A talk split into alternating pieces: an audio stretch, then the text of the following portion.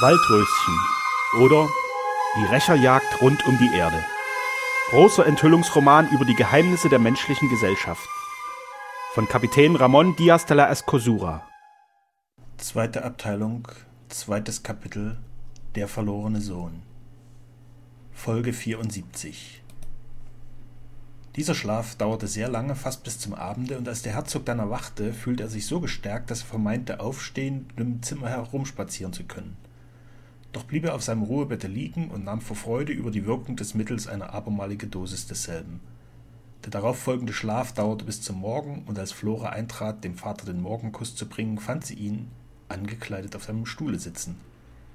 Er hatte alle Vorstellungen des besorgten Dieners siegreich bekämpft. Mein Gott, Papa, was tust du? rief sie.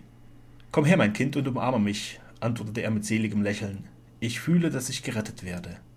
Dieser Sternau ist wirklich ein von Gott begnadeter Arzt, und ich kann ihn mit allen meinen Reichtümern nicht bezahlen. Ich bin wie neu geboren. Meine Muskeln spannen sich und meine Beine zitterten nicht, als ich das Lager verließ. Sobald die Sonne wärmer scheint, werde ich mich nach der Bank vor dem Hause führen lassen. Du wagst zu viel, Papa, wandte sie ein. Nein, mein Kind, diese wenigen Schritte werden mich nicht anstrengen, ich fühle es. Dieser Sternau hat mich durch seinen bloßen Anblick gestärkt und seine Medizin wird seine Weissagung zur Wahrheit machen.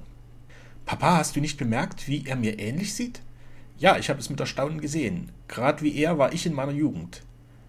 Die Natur gefällt sich oft in einer so frappanten Wiederholung ihrer Formen. Es war mir, als ob ich mich selbst vor mir stehen sehe, als er sich bei uns befand. Auch meine Stimme, meine Bewegungen waren ganz dieselben. Aber siehe, da kommen die Sonnenstrahlen. Rufe den Diener, damit er mich zur Bank führe. Sie versuchte es, ihn von der Ausführung dieser Absicht zurückzuhalten, aber er behauptete, stark genug zu sein, und so musste sie sich seinem Willen fügen. Einige Minuten später ruhte er, in einen weichen, warmen Negligérock gehüllt, draußen auf der Bank und ließ seine Blicke mit der Wonne eines Genesenden über die lichtüberflutete Landschaft und über die glänzende See gleiten, welche sich seit vorgestern vollständig beruhigt hatte. Flora saß bei ihm, hatte seine Hand in der ihrigen und schaute mit innerer Freude in sein Angesicht, dessen tiefe, tödliche Blässe gewichen war, um einer leichten Röte der wieder erwachenden Gesundheit Platz zu machen. Sie war in diesem Augenblick von heißem Dank erfüllt für den Retter ihres Vaters. Sie gab sich ganz dem Eindruck hin, den Sterne auf sie gemacht hatte, und ohne dass sie es wollte, entfuhren ihr infolge ihres Gedankenganges die halblauten Worte. Oh, ich liebe ihn sehr. Er wandte schnell den Kopf zu ihr und sagte lächelnd: Ah, du denkst an den Geliebten. Nein, Papa, antwortete sie errötend, ich dachte an einen ganz anderen. Darf ich wissen, an wen? Ja, an Sternau. Er nickte mit dem Kopfe. Wie sonderbar, auch ich dachte an ihn. Er kam zu uns wie ein Engel, der Glück und Freude bringt. Ich möchte rufen, ich liebe ihn.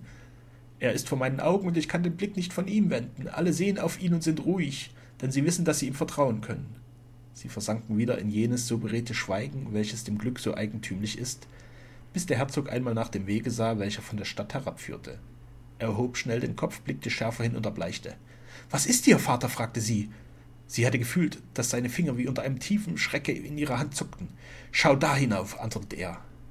Ihr Auge folgte der angegebenen Richtung. Eine alte Zigeunerin, sagte sie, warum erschrickst du da so sehr? Oh Madonna, das ist Zaba, das fürchterliche Weib. Nun erschrak auch Flora. Sie fasste die alte scharf in das Auge und fragte, Irrst du dich nicht vielleicht, Papa? Nein, sie ist es, sie ist es gewiss und sicher. Dieser Teufel, der ist mir nachgefolgt, um mich zu quälen. Sie muss allwissend sein, sonst könnte sie nicht ahnen, dass ich hier bin. Fass dich, mein Vater. Du hast mich an deiner Seite. Der Herzog von Ulsuna darf nicht vor einer Vagabundin zittern. Sei ruhig. Ich werde an deiner Stelle mit ihr sprechen. Es war wirklich Zaba. Dieses Weib war nicht allwissend. Sie hatte nicht die mindeste Ahnung, dass sich der Herzog in Afrange befand. Sie war aus einer ganz anderen Ursache gekommen. Sie wollte Gabrielon, den Leuchtturmwärter, besuchen, welcher ja der Hüter eines ihrer Geheimnisse war. Sie kam langsam des Weges daher, welcher an der Fischerhütte vorüberführte. Da fiel ihr Blick auf die beiden vor der Tür sitzenden und unwillkürlich stockte ihr Fuß. Sie erkannte den Herzog und seine Tochter.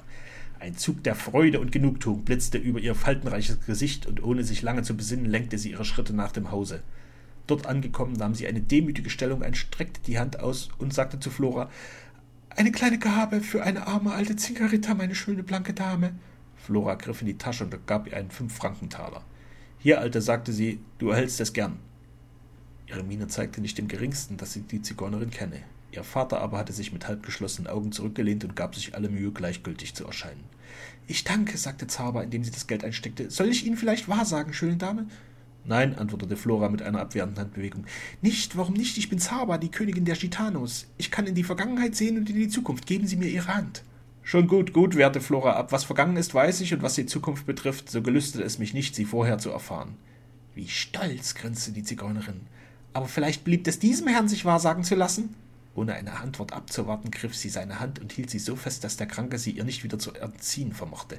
Sie tat, als studiere sie die Linien dieser Hand und sagte dann, was sehe ich?